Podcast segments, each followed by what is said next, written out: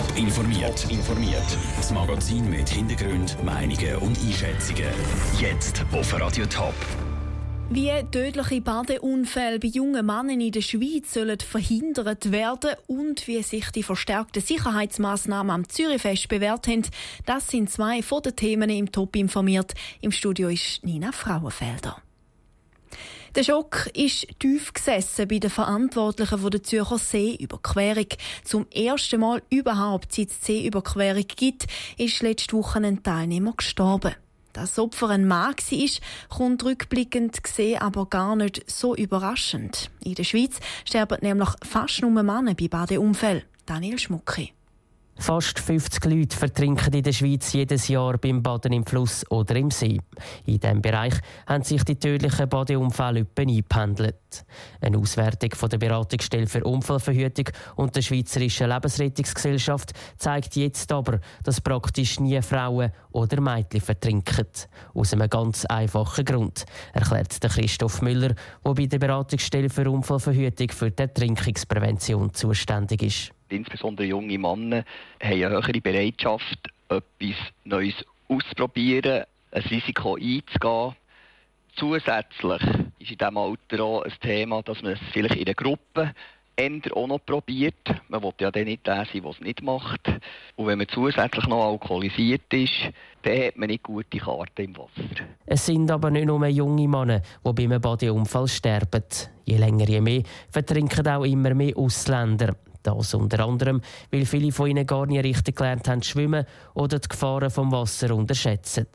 Genau wegen dem sei es besonders wichtig, dass die Leute, die schwimmen können, Zivilcourage zeigen, betont Philipp Binagi von der Schweizerischen Lebensrettungsgesellschaft. Heutzutage ist es ja eher so, dass man anderen nicht ins Gärtchen funken, nur vor der eigenen Tür wischen, sinnbildlich gesprochen. Wie so ein bisschen den Mut verloren hat, Mitmenschen vielleicht auf Sachen hinzuweisen, die sie selber gar nicht sehen können, weil man halt Angst hat vor der Reaktion, die vielleicht dort retour kommt. Damit es nicht immer mehr tödliche Badeunfälle gibt, haben die Beratungsstelle für Unfallverhütung und die Schweizerische Lebensrettungsgesellschaft verschiedene Empfehlungen herausgegeben. Unter anderem auch die, dass Eltern ihre Kinder schon früh in einen Schwimmkurs schicken, damit sie den richtigen Umgang mit dem Wasser lernen. Das ist ein Beitrag von Daniel Schmucki. Kein Chaos, kein Gedränge. Alles in allem ist, im letzten Jahr, es, ist es im letzten Jahr ein ruhiges Zürichfest. Zwei Millionen Besucher haben rund ums Seebecken gefeiert.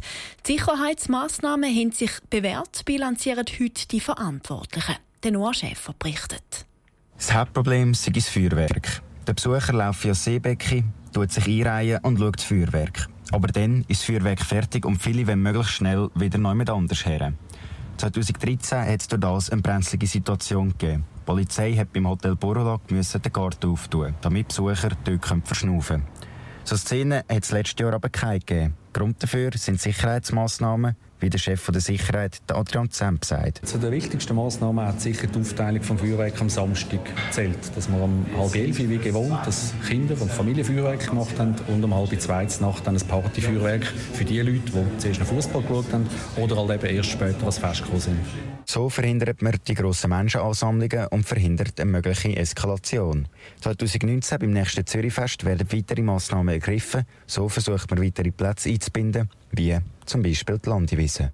Der Beitrag von Noah Schäfer. Das Komitee vom Zürichfest hat heute auch die Bilanz bekannt gegeben. Es kann mit einem Gewinn von 650.000 Franken abgeschlossen werden. Das aber nur dank der finanziellen Unterstützung von verschiedenen Geldgebern.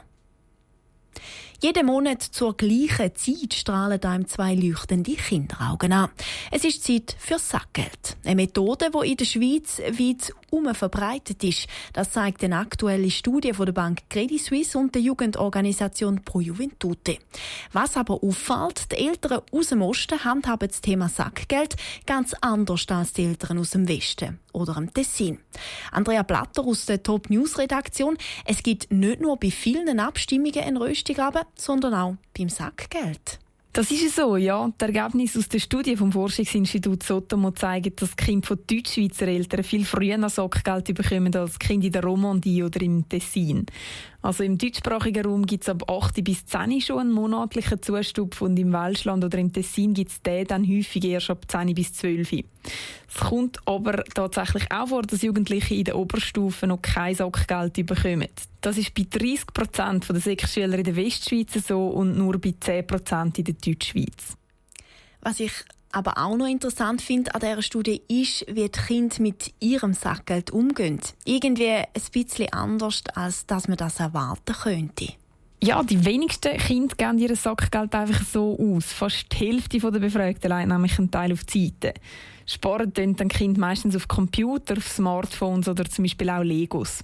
Und im Durchschnitt hat ein achtjähriges Kind so um die 650 Franken auf der Seite und bei einem 14-Jährigen sind es dann schon mal so um die 1400 Franken. Die Beträge können sie aber laut der Studie auch nur darum ansparen, weil sie auch noch Geld geschenkt bekommen. Danke Andrea Blatter aus der Top News Redaktion. Von Ost bis West sind sich die Eltern also einig, zu ihren Kindern Sackgeld zu geben.